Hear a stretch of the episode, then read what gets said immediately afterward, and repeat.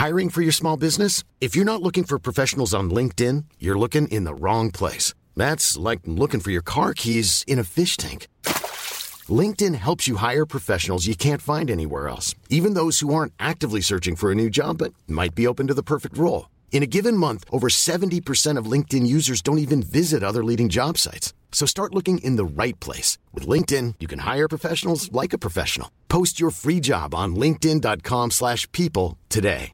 Ready to pop the question? The jewelers at BlueNile.com have got sparkle down to a science with beautiful lab-grown diamonds worthy of your most brilliant moments. Their lab-grown diamonds are independently graded and guaranteed identical to natural diamonds, and they're ready to ship to your door. Go to BlueNile.com and use promo code LISTEN to get $50 off your purchase of $500 or more. That's code LISTEN at BlueNile.com for $50 off. BlueNile.com code LISTEN.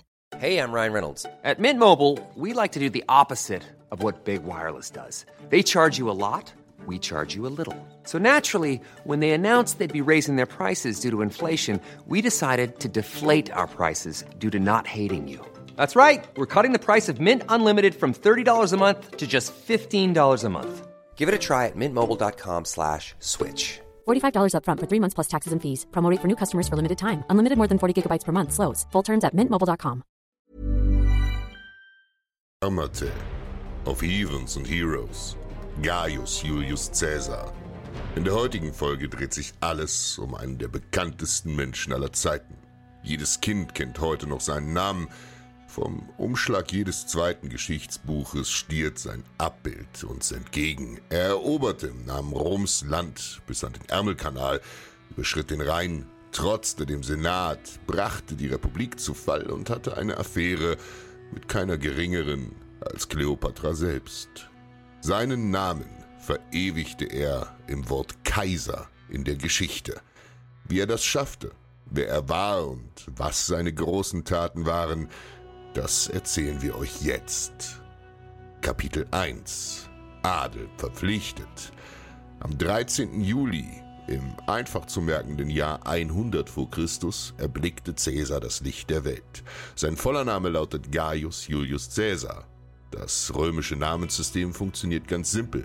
Pränomen, Gentilnomen und Kognomen. Gaius ist das Pränomen. Das ist einfach nur ein Vorname, genau das heißt Pränomen auch übersetzt. Von diesen Vornamen kannten die Römer recht wenige, nur etwa zwei Dutzend insgesamt, und einige waren gebräuchlich, andere nicht. Decimus zum Beispiel ist ein römischer Vorname, der ist aber schon praktisch ausgestorben, bevor Jesus auf die Welt kommt. Wenn ihr allerdings in eine römische Taverne gehen würdet und dort Lucius, Gaius und Publius ruft, könnt ihr euch sicher sein, dass sich die Hälfte der Kerle nach euch umdreht. Julius war der Gentilname, der Name seiner Sippe. Er signalisierte, zu welchem Familienverband ein Mensch gehörte. Von vielen Familien gibt es mehrere Zweige, die dieser Mittelname als Verwandte kennzeichnete. Cäsar zum Schluss ist das Kognomen, also der Beiname. Die wurden gerne als Zusatz für besondere Leistungen oder einprägsame Merkmale vergeben, um Leute besser unterscheiden zu können. Es gab Kognomen wie Brutus, der Dumme, oder Cecus, der Blinde, oder Scaevola, der Linkshänder. Der Name Cäsar hat auch seine Bedeutung. Der kommt von cedere, das heißt schneiden. Ein Vorfahre Cäsars ist vermutlich aus dem Mutterleib herausgeschnitten worden, wegen Komplikationen bei der Geburt. Die originale Aussprache lautet übrigens Kaiser. Die Römer sprachen Ä ungefähr wie wir Ei und C immer als K. Er wird in eine alteingesessene patrizische Familie geboren, die Julier. Sie galten als überaus vornehme und angesehene Sippe. Von ihrem Geschlecht kommt noch heute der Name Julia. Ihr Ansehen rührte daher, dass sie behaupteten, in direkter Linie von den Göttern abzustammen. Sie leiteten ihre Herkunft auf Iulius zurück, deshalb der Name Julia. Iulius, manche nennen ihn auch Ascanius, muss man nicht unbedingt kennen. Er gründete eine Stadt namens Alba Longa im Südosten Roms. Er war der Sage nach der Sohn des Aeneas. Aeneas war ein Sagenheld der Griechen und Römer. Er war einer der wenigen, die es schafften, aus dem brennenden Troja zu fliehen, als die Stadt im Sturm erobert wurde. Von dort verschlug es ihn über Umwege erst nach Karthago zu Königin Dido und danach schließlich nach Italien. Das Interessante dabei, dieser Aeneas soll keine sterbliche Mutter gehabt haben. Er entstammte einer Verbindung seines Vaters und der Liebesgöttin Venus. Ergo war er ein Halbgott und alle seine Nachkommen würden göttliches Blut in ihren Adern haben. Zu diesen zählten auch Romulus und Remus. Caesar hatte also enormes Propagandapotenzial allein durch seinen Namen. Seine Familie war Rom. Prestigeträchtig, aber nicht gerade wohlhabend. Caesars Familie war zu Zeiten seiner Geburt schon lange nicht mehr politisch in Erscheinung getreten. Damit verbunden war auch finanzieller Abstieg. Sie waren natürlich nicht arm. Zwischen den Geldmengen von Adligen und einfachen Leuten in Rom lag eine riesige Kluft. Vermögen ist in Rom übrigens sehr viel konstanter als heutzutage. Reichtum ist zu 90 Prozent ererbt und nicht selbst erarbeitet. Zusätzlich zu diesen familiären Hintergründen wurde Caesar in eine Zeit geboren, in der sich Rom in Ereignissen überschlug. Ihr kennt die Situation. Rom hatte Karthago eliminiert und war damit der Machtfaktor im Mittelmeerraum geworden. Durch Kriege, geschickte Diplomatie und wirtschaftliche Übermacht gelang es Rom, immer mehr Gebiete in Provinzen zu verwandeln und immer mehr Reiche von sich abhängig zu machen. An Rom führte kein Weg vorbei, aber alle führten auf Rom zu. Daneben brachen aber die sozialen Unruhen in Rom langsam, aber sicher alle Dämme. Die Zeit der Bürgerkriege brach an. Die Reichen wurden immer reicher und die Armen immer ärmer. Die politische Macht in der Volksversammlung verschob sich immer weiter in Richtung der Wohlhabenden. Denn in Rom galt ein Kurienwahlrecht, das heißt, man gehörte einer bestimmten Klasse an und diese Klasse stimmte geschlossen für oder gegen etwas. Wie viele Stimmen eine dieser Klassen hatte, hatte nichts damit zu tun, wie viele Leute ihr angehörten, sondern damit, wie vermögend diese waren. Kleines Beispiel. Zu der Klasse der Reiter gehörte eine hauchdünne Oberschicht. Diese hatte aber mehr Stimmfluss als die unterste Klasse und zu der gehörten gegen Ende der Republik beinahe die Hälfte aller Stimmberechtigten. Diese Proletarier würden auf kurz oder lang einen Weg suchen, ihre Lage zu verbessern, wenn nötig mit Gewalt. Die Zeichen standen auf Sturm. Wenige Jahre vor Caesars Geburt hatte ein Feldherr namens Marius eine gefährliche Wanderungsbewegung der germanischen Kimbern und Teutonen besiegt. Als Caesar gerade mal zehn Jahre alt war, tobte in Italien der Bundsgenossenkrieg, in dem sich Roms Verbündete gegen ihren Bundesherrn auflehnten. Über seine Tante war Caesar mit diesem Marius verwandt. Das sollte in seiner späteren Karriere eine Rolle spielen. Das kann man sich allgemein über die römische Politik und den Adel merken. Die waren alle irgendwie miteinander verwandt oder verschwägert. Bei den Adelskreisen handelt es sich um einen kleinen geschlossenen Kreis, eine Clique von Menschen, die nur untereinander verkehrten, metaphorisch und buchstäblich. Dadurch waren sie untereinander exzellent vernetzt. Und so sollte es für Caesar kommen. Im zarten Alter von 15 Jahren, als man ihm gerade eine Toga Virilis, Toga, die einen Jungen symbolisch zum Mann werden ließ, angelegt hatte, arrangierte sein Vater eine Ehe. Sein Vater hieß übrigens genau wie er selbst, Gaius Julius Caesar.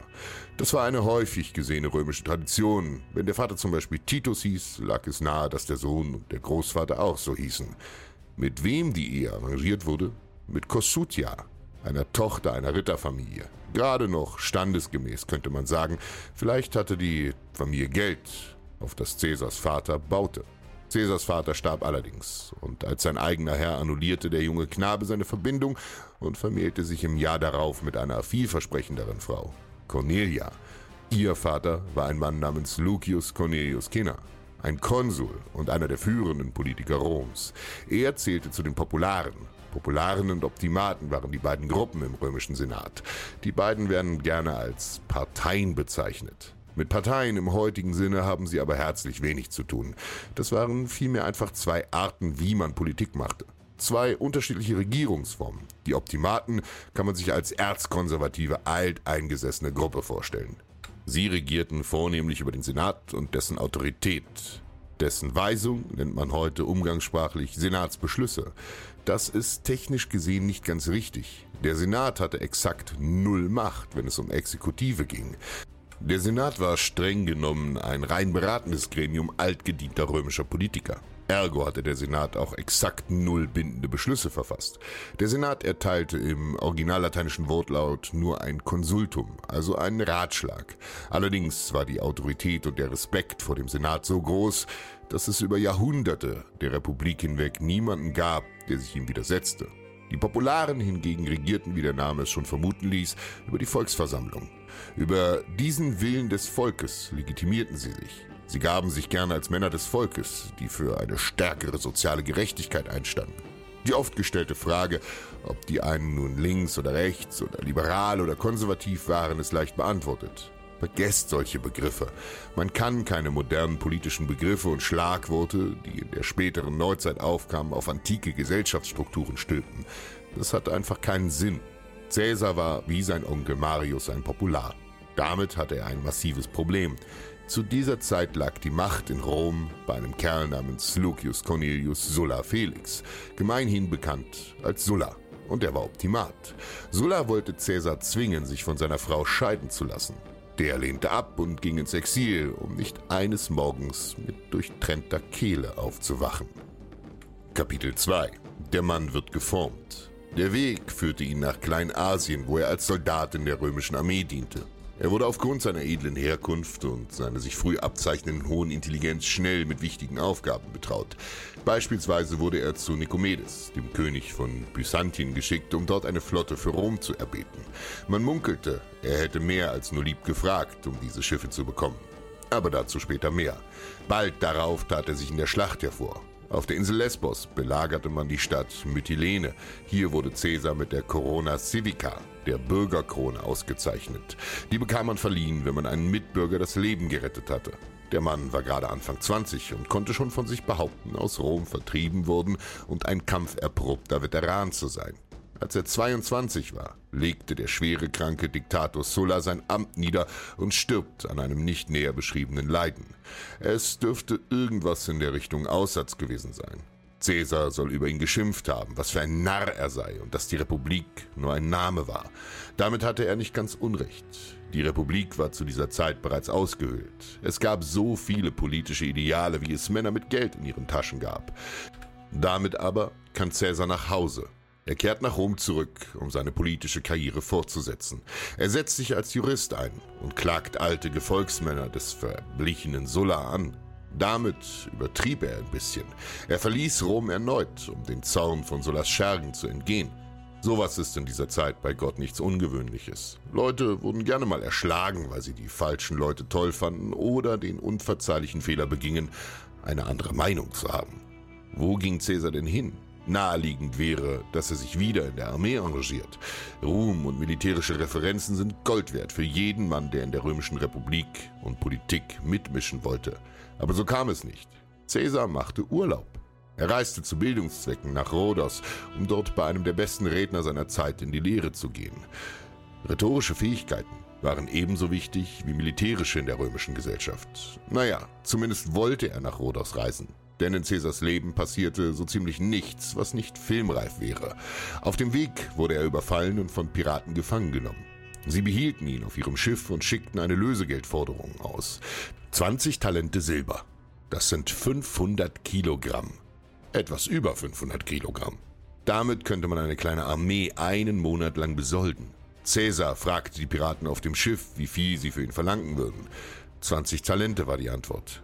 Cäsar lachte verächtlich, schalt die Seeräuber und riet ihnen, fast schon befahl ihnen, gefälligst mehr zu verlangen.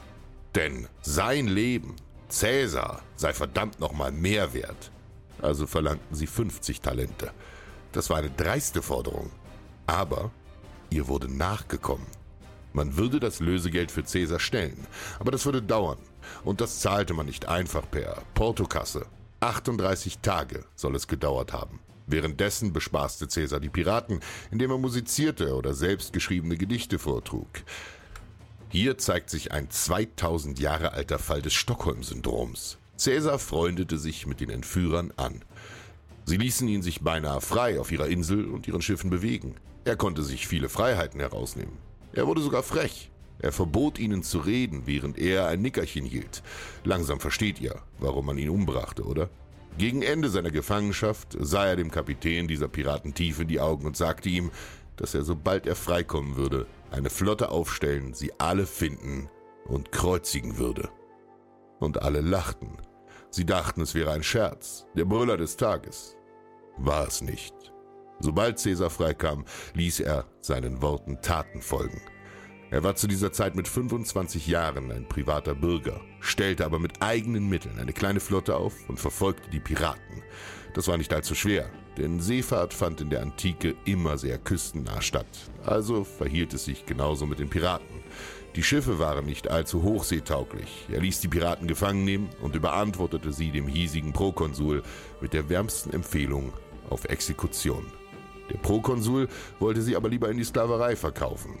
Das schmeckte Cäsar nicht. Also nahm er die Sache selbst in die Hand und ließ sie in seinem eigenen Namen auf seine Verantwortung hin kreuzigen. Kapitel 3 Ehrgeiz. Nun kehrt Cäsar nach Rom zurück und wird prompt in ein angesehenes Priesterkollegium aufgenommen. Das brachte Prestige und Einfluss, denn Politik und Religion kann man in Rom nicht trennen. Vor jedem Krieg, jeder wichtigen Handlung, jeder Schlacht musste man einen Seher befragen oder eine Weissagung einholen. Anfang der 60er Jahre vor Christus war Caesar in seinen 30ern und wurde zum Questor, einem Finanzbeamten und allgemeinen Helfer. Er kontrollierte die Steuereinnahmen, organisierte Vorräte und Ausrüstungen für Feldzüge. Nicht mordsspannend, aber dadurch wurde er in den Senat aufgenommen. Dort hieß es Zusehen und Lernen. Da saßen versierte Profis der Staatskunst, die bei jeder Sitzung das Für und Wider weitreichender Entscheidungen ausdiskutierten. Während die amtlichen Pflichten ihn nach Spanien führten, schied seine Frau Cornelia dahin. Caesar war kein Kind von Traurigkeit und nahm eine neue Frau mit politischen Verbindungen. Und viel Geld. Ein paar Jahre später konnte er Ädil werden. Damit überwachte er den Markt und, was seine Beliebtheit beim Volk weiter steigerte, er richtete in seinem Namen Spiele aus. Er verballerte hierfür sein gesamtes Geld, oder besser gesagt, das seiner Frau. Aber das war es wert, denn sein Name war in aller Munde. Viele Augen ruhten auf Cäsar, denn er gab ein vielversprechendes Beispiel eines jungen Mannes mit Musterkarriere ab. Auch Crassus, der reichste Mann in ganz Rom, schoss Cäsar einiges an Geld zu. Davon versprach er sich vermutlich dessen Gunst. Cäsar stieg immer weiter auf. Er war nun nicht mehr irgendein junger Mann mit Ambitionen im Kopf. Er war auf dem besten Weg in die obersten Kreise des Senats. 63 vor Christus wurde er zum Prätor. Damit durfte er Truppen ausheben und befehligen. Er zog nach Spanien und bekriegte die Volksstimme dort brutal und effektiv. Das wäre fast verhindert worden, weil seine zahllosen Gläubiger ihm an den Kragen wollten. Aber Crassus sprang wieder ein und tilgte seine hohen Schulden. In Spanien selbst gab es reichhaltige Silberminen, an denen konnte er sich laben. Jetzt war er bekannt, beliebt, als fähiger Feldherr ausgewiesen und hatte Geld. Was nun? Kapitel 4 Hey, I'm Ryan Reynolds. At Mint Mobile, we like to do the opposite of what Big Wireless does. They charge you a lot. We charge you a little. So naturally, when they announced they'd be raising their prices due to inflation, we decided to deflate our prices due to not hating you. That's right. We're cutting the price of Mint Unlimited from $30 a month to just $15 a month. Give it a try at mintmobile.com slash switch. $45 upfront for three months plus taxes and fees. Promote for new customers for limited time. Unlimited more than 40 gigabytes per month. Slows. Full terms at mintmobile.com. I'm Sandra, and I'm just the professional your small business was looking for. But you didn't hire me because you didn't use LinkedIn jobs. LinkedIn has professionals you can't find anywhere else, including those who aren't actively looking for a new job but might be open to the perfect role, like me. In a given month, over 70% of LinkedIn users don't visit other leading job sites. So if you're not looking on LinkedIn, you'll miss out on great candidates like Sandra. Start hiring professionals like a professional. Post your free job on linkedin.com/people today. Das Triumphirat. Caesar hatte viele Anhänger, aber noch weit mehr Feinde. Niemand konnte ohne Verbündete überleben. Also schmiedete er ein Bündnis mit den zwei einflussreichsten Männern Roms, Gnaeus Pompeius Magnus und Marcus Licinius Crassus. Pompeius war ein emporkommender Plebejer und vielleicht der beste Feldherr seiner Zeit. Er hatte sich Ruhm verschafft, indem er in Hispanien den von Rom abgefallenen Feldherrn Sertorius besiegte der ein von Rom unabhängiges eigenes Reich aufbauen wollte und danach binnen zwei Monaten die horrenden Piratenplagen im östlichen Mittelmeer beseitigte. Ihr müsst wissen, dass der Sklavenhandel einen wichtigen Wirtschaftszweig in Rom darstellte. Viele Großbetriebe wurden ausschließlich von Sklaven bewirtschaftet. Ein guter Teil dieser Sklaven kam aus dem Osten, Vor allem eine Insel namens Delos soll ein gewaltiger Umschlagplatz gewesen sein. Auf dem delischen Sklavenmarkt wechselten angeblich bis zu 10.000 Sklaven pro Tag den Besitzer. Das würde nicht funktionieren, wenn andauernd Piraten die Schiffe überfielen und die Menschen entführten. Also gewährte man Pompeius eine ganze Fülle von Vollmachten im gesamten Meer und an jeder Küste einige Meilen landeinwärts. Danach besiegte er die Reste des Seleukidenreichs in der Levante. Die Seleukiden waren ein Herrschergeschlecht, das unter Alexander dem Großen fast 300 Jahre zuvor Karriere machte und nach dessen Tod ein Stück vom Kuchen abbekam. Für alle diese Leistungen bekam er den Beinamen Magnus, der Große, in Anspielung auf Alexander den Großen. Marcus Licinius Crassus hingegen war der militärisch unbewandertste der drei. Er glänzte vor allem durch eines, sein Geld. Er war der Tywin Lannister seiner Zeit, Rockefeller, Jeff Bezos, etwa von diesem Kaliber. Er war unter anderem durch die Ausbeutung von Provinzen, Immobilien und der Gründung einer privaten Feuerwehr so abartig reich geworden, das klingt jetzt vielleicht so banal, aber mit solchen Geldsummen konnte er so einiges in der Politik bewegen. 60 vor Christus schlossen sich diese drei zum Triumphirat zusammen. Wörtlich übersetzt drei Männer. Nichts sollte im Staat geschehen, was nicht im Sinne dieser Männer wäre. Durch den hier entstehenden Einfluss konnte Caesar nicht nur Konsul werden, sondern nach seinem Konsulat nicht eine, sondern drei Provinzen beherrschen. Diese drei konnten sich die Dinge richten, wie es ihnen passte. Übrigens hatten die drei auch Cicero, einen der bedeutendsten Politiker, Schriftsteller, Anwälte und allgemein klügsten Köpfe ihrer Zeit, eingeladen, ihrem Bund beizutreten. Doch der lehnte dankend ab. Prinzipien und so. Diese Herrschaft veranlasste ihn auch zu seinem Feldzug gegen die Gallier. Er fingierte einen für sich simplen, aber plausiblen Vorwand und fiel in das Land ein. Es dauerte beinahe ein Jahrzehnt, aber er schaffte es und eroberte ganz Gallien. Land bis an den Ärmelkanal gehörte nun zu Rom, dank diesem Mann. Während des Feldzugs setzte er per Schiff auch nach Britannien über und setzte als erster Römer einen Fuß auf das heutige England.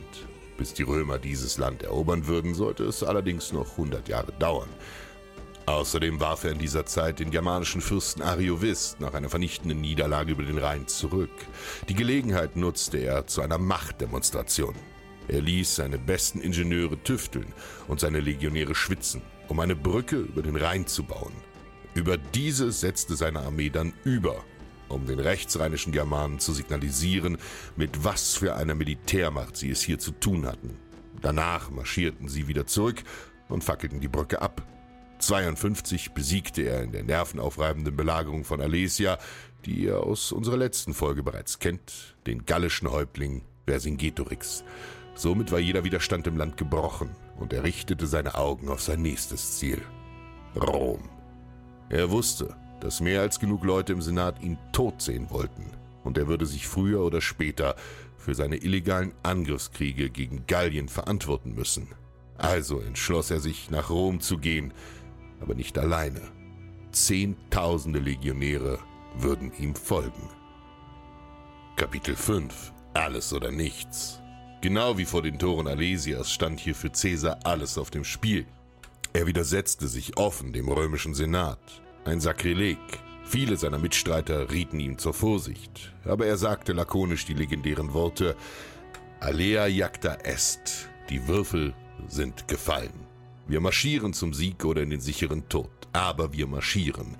Er überschritt mit seinen Männern eine unscheinbare Grenze, aber umso bedeutsamere. Den Rubikon. Ein kleiner Fluss im Norden Italiens, der die Grenze zwischen der Provinz Gallia Cisalpina und dem römischen Staatsgebiet kennzeichnete. Der Rubikon durfte keinesfalls mit einer Armee überschritten werden, schon gar nicht gegen den Willen des Senats. Das war eine Kriegserklärung von Caesar gegen Rom. Der Fluss war ein wenig beeindruckendes Rinnsal, doch jeder der Männer beging Hochverrat, als er durch dessen seichtes Wasser wartete. Auf der einen Seite der Furt waren sie reguläre römische Soldaten, auf der anderen Seite waren sie Schwerverbrecher. Auch heute noch bedeutet die Redewendung den Rubikon überschreiten, dass man etwas tut, nachdem es kein Zurück mehr gibt. In der Zwischenzeit war Crassus bei einem desaströsen Feldzug gegen das Reich der Parther im Osten gefallen und die Allianz zwischen Caesar und Pompeius bröckelte. Caesars Tochter Julia hatte er aus politischen Gründen an Pompeius verheiratet. Die war aber mittlerweile auch gestorben. Somit war das letzte Band zwischen ihnen durchschnitten. Der Senat flehte Pompeius an, Caesar zu bekämpfen. Der willigte ein, doch es gab ein Problem. Die Soldaten. Pompeius konnte nur auf frisch ausgehobene Soldaten aus Italien zurückgreifen. Salopp gesagt waren das Milchbubis. Caesar hingegen hatte ein ganzes Heer von Männern aus Eisen, Veteranen aus dem Gallischen Krieg. Das waren Männer, die die letzten zehn Jahre hauptberuflich andere Leute umgebracht hatten. Er hätte sie oberkörperfrei und unbewaffnet antreten lassen können und sie hätten vermutlich doch noch gesiegt. Also macht Pompeius das einzig Vernünftige. Er flieht, mitsamt vielen einflussreichen Senatoren. Caesar verfolgt ihn und die Lage spitzt sich zu. In Griechenland wendet sich die Lage zu Pompeius Gunsten. Treue Verbündete Roms liefern Waffen, Ausrüstung und Truppen, um gegen Caesar zu kämpfen. Caesar sitzt in Griechenland in der Tinte, in Unterzahl, schlechter ausgerüstet und seine Vorräte gehen langsam zur Neige. Alles, was Pompeius also hätte tun müssen, wäre abzuwarten, bis sich Caesars Streitmacht aufzulösen begann oder meutert. Aber so kam es nicht. Aus Gründen, die kein Mensch versteht, tat Pompeius Caesar den größten Gefallen, den er ihm tun konnte. Er stellt sich zur Schlacht. Caesar musste kämpfen, denn einen Materialkrieg konnte er nicht gewinnen. Warum Pompeius das tat, wird viel spekuliert. Vielleicht unterschätzte er Caesar, oder es wurde von ihm erwartet, dass er Caesar in einer ruhmreichen Schlacht besiegte, anstatt ihn sang- und klanglos auszuhungern. Bei Pharsalos prallen die Heere aufeinander. Pompeius hat doppelt so viele Männer zu Fuß und ein Vielfaches an Reitern. Aber Caesar siegte. Er rollte Pompeius Formation mit einer Flankierung geradezu lehrbuchartig von der Seite her auf und sie mussten vom Schlachtfeld fliehen. Auf der Flucht wurde Pompeius in Ägypten ermordet und Caesar war nun der unangefochtene Herrscher Roms. De facto, wenn auch nicht dem Namen nach. Er machte sich auf nach Ägypten, wo er neun Monate verharrte, denn Ägypten war ein überaus reiches und fruchtbares Land, auf dessen Getreide Rom angewiesen war. Dort herrschte ein Bürgerkrieg zwischen dem Pharao Ptolemaios und seiner Schwesterfrau Kleopatra. Die Ptolemaier versuchten die Blutlinie durch Inzest reinzuhalten, ähnlich wie später die Habsburger. Er besiegte ihren Bruder im Namen Kleopatras und begann eine Affäre mit ihr. Die beiden hatten sogar ein Kind mit dem Namen Caesarion, kleiner Cäsar. Kapitel 6 Die Iden des März. Danach wandte er sich wieder nach Rom, ohne ernstzunehmende Konkurrenten. Er ließ sich zum Diktator Perpetuus erklären, zum Diktator auf Lebenszeit. Er gab sich immer mehr wie ein König und nicht wie ein Politiker. Er ließ sich sogar von seinem Gefolgsmann Marcus Antonius eine rituelle Krone aufsetzen und ihr wisst, die Römer hassten Könige. Für die einfachen Leute war er immer noch der Erlöser, ein Mann des Volkes, ein Garant für Nahrung, Sicherheit und Wohlstand. Allerdings sahen das die Senatoren, denen er mit seinen Reformen die Macht abgrub, nicht ganz so. Ein Alleinherrscher, wie immer man ihn auch nennen mag, König, Kaiser, Tyrann oder Diktator, stützte seine Macht meist auf die einfachen Leute und erkaufte sich deren Treue in der Regel mit Geld und Privilegien, die er dem reichen Adel wegnahm. Beispielsweise befahl Caesar, dass auf den großen Höfen in Italien, die meist Senatoren gehörten, ab nunmehr nur noch freie Bürger und keine Sklaven arbeiten durften. Damit wollte er die Massenarbeitslosigkeit und die damit einhergehende Armut der einfachen Leute bekämpfen. Immer mehr zog er die Missgunst seiner Adelsfreunde auf sich. Schlussendlich braute sich eine Verschwörung zusammen. Mehrere Dutzende Senatoren fassten den Plan, Caesar zu ermorden. Er war ihnen schlich zu mächtig geworden, und er bedrohte ihre gesamte Art, den Staat zu lenken. Sie planten das Attentat für die Iden des März. Am 15. also. Ein Seher namens Sporina hatte ihn mehrmals vor diesem Tag gewarnt. Als der Tag kam, begegnete Cäsar ihm noch und meinte lachend, die Iden seien gekommen. Aber er lebe noch. Sporina entgegnete, dass sie noch nicht vorbei waren. Auch ein anderer Eingeweihter wollte ihn vor dem Attentat warnen und steckte ihm einen Brief zu. Der vielbeschäftigte Cäsar aber reichte den ungelesen an seinen Sekretär weiter. Er ging weiter auf den Ort des Senatstreffens zu. Der Senat war gerade durch Bauarbeiten unbegehbar, also fand das Treffen im Pompeius-Theater statt. Ironisch, dass er an den Stufen eines Theaters, das seinem einstigen Erzfeind gewidmet war, sein Ende finden sollte. Alles war genau geplant. Einer der Männer sollte ihn um einen Gefallen ersuchen. Sobald dieser abgelehnt wurde, schlug man zu. Dutzende Senatoren hatten lange Messer in den Falten ihrer Togen versteckt und umringten Cäsar mit gezückten Klingen. Einer nach dem anderen stachen sie auf den Mann ein. 23 Stiche soll er erlitten haben. Das Bizarre, das waren keine Fremden, das waren Freunde. Mit diesen Männern hatte er Becher geteilt, gesungen und geblutet. Sogar Brutus, der ihm wie ein Sohn war, hob das Messer gegen ihn. Manche Quellen meinen, seine letzten Worte waren an Brutus gerichtet. Kaisüteknon, auch du Kind. Er war mit Sicherheit überrascht und enttäuscht über diesen Verrat. Andere meinen, er konnte gar nichts mehr sagen, sondern zog seine Toga über sein Gesicht, um einigermaßen in Würde zu sterben.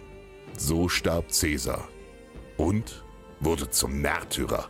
Die Cäsarmörder dachten, sie würden als Befreier des Volkes gefeiert werden. In Wahrheit hasste man sie. Sie mussten sich in ihren Villen verschanzen und später aus Rom fliehen, weil Cäsar so beliebt gewesen war. Seine Bestattungszeremonie soll von Emotionen aufgeladen gewesen sein. Man hatte einen skrupellosen Alleinherrscher ermordet, aber einen geachteten Politiker Roms verabschiedet. Sein Ableben führte zu einem Machtvakuum, das zu erneuten Kämpfen in Rom führte. Aber das ist eine Geschichte für einen anderen Tag. Kapitel 8 Aussehen und Charakter. Viel von Cäsars Aussehen können wir nicht mehr nachprüfen.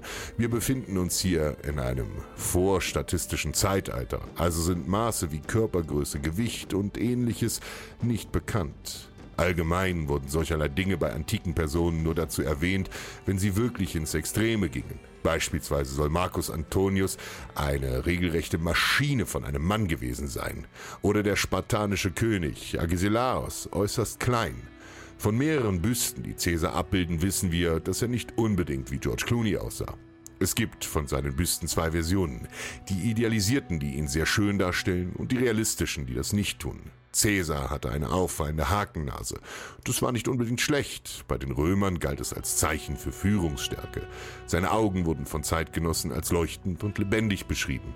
Sein größter äußerlicher Makel ist einer, den auch heute noch viele Männer zu ertragen haben und der so gar nicht zu einem großen Anführer passen will. Fürchterliche Geheimratsecken. Auf diese bezogen war er immens eitel und versuchte sie zu kaschieren. Unter anderem deshalb trug er nicht gerade ungern einen Lorbeerkranz auf dem Haupt. Außerdem war er kein Freund von Körperbehaarung und ließ sich regelmäßig von Dienern enthaaren.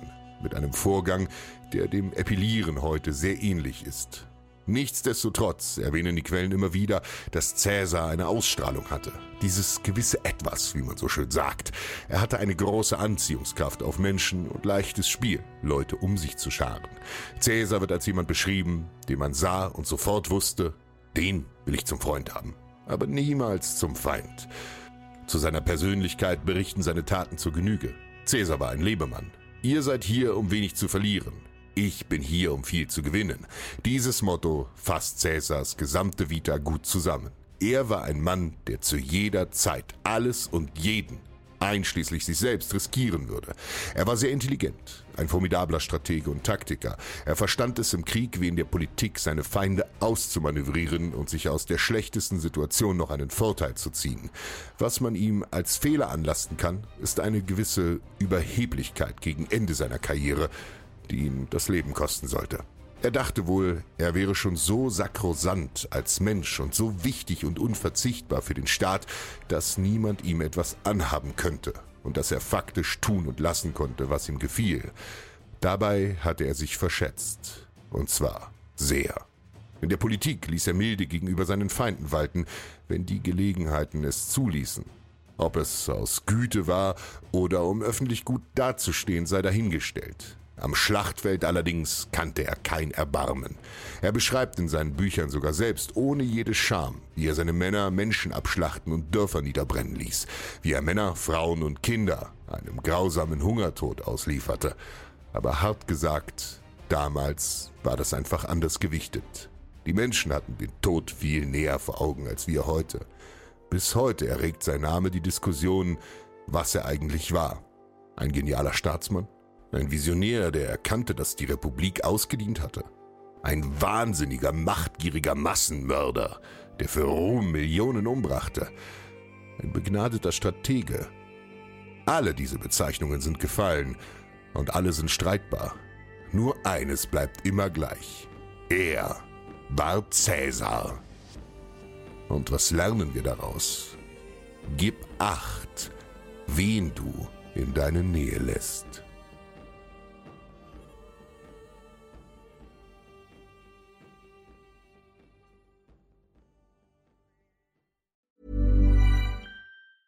Hi, I'm Daniel, founder of Pretty Litter. Did you know cats tend to hide symptoms of sickness and pain? I learned this the hard way after losing my cat, Gingy. So I created Pretty Litter, a health monitoring litter that helps detect early signs of illness by changing colors, saving you money and potentially your cat's life. Pretty Litter is veterinarian developed, and it's the easiest way to keep tabs on your fur baby's health right at home. Go to prettylitter.com and use code ACAST for 20% off your first order and a free cat toy. Terms and conditions apply. See site for details. Planning for your next trip?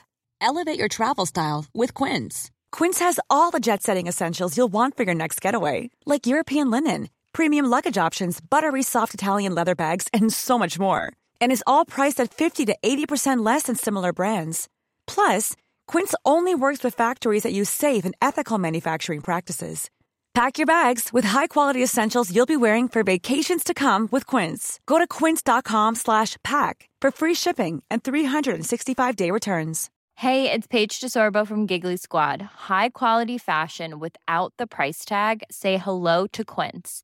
I'm snagging high-end essentials like cozy cashmere sweaters, sleek leather jackets, fine jewelry, and so much more. With Quince being 50 to 80% less than similar brands and they partner with factories that prioritize safe ethical and responsible manufacturing. I love that. Luxury quality within reach. Go to quince.com slash style to get free shipping and 365 day returns on your next order. quince.com slash style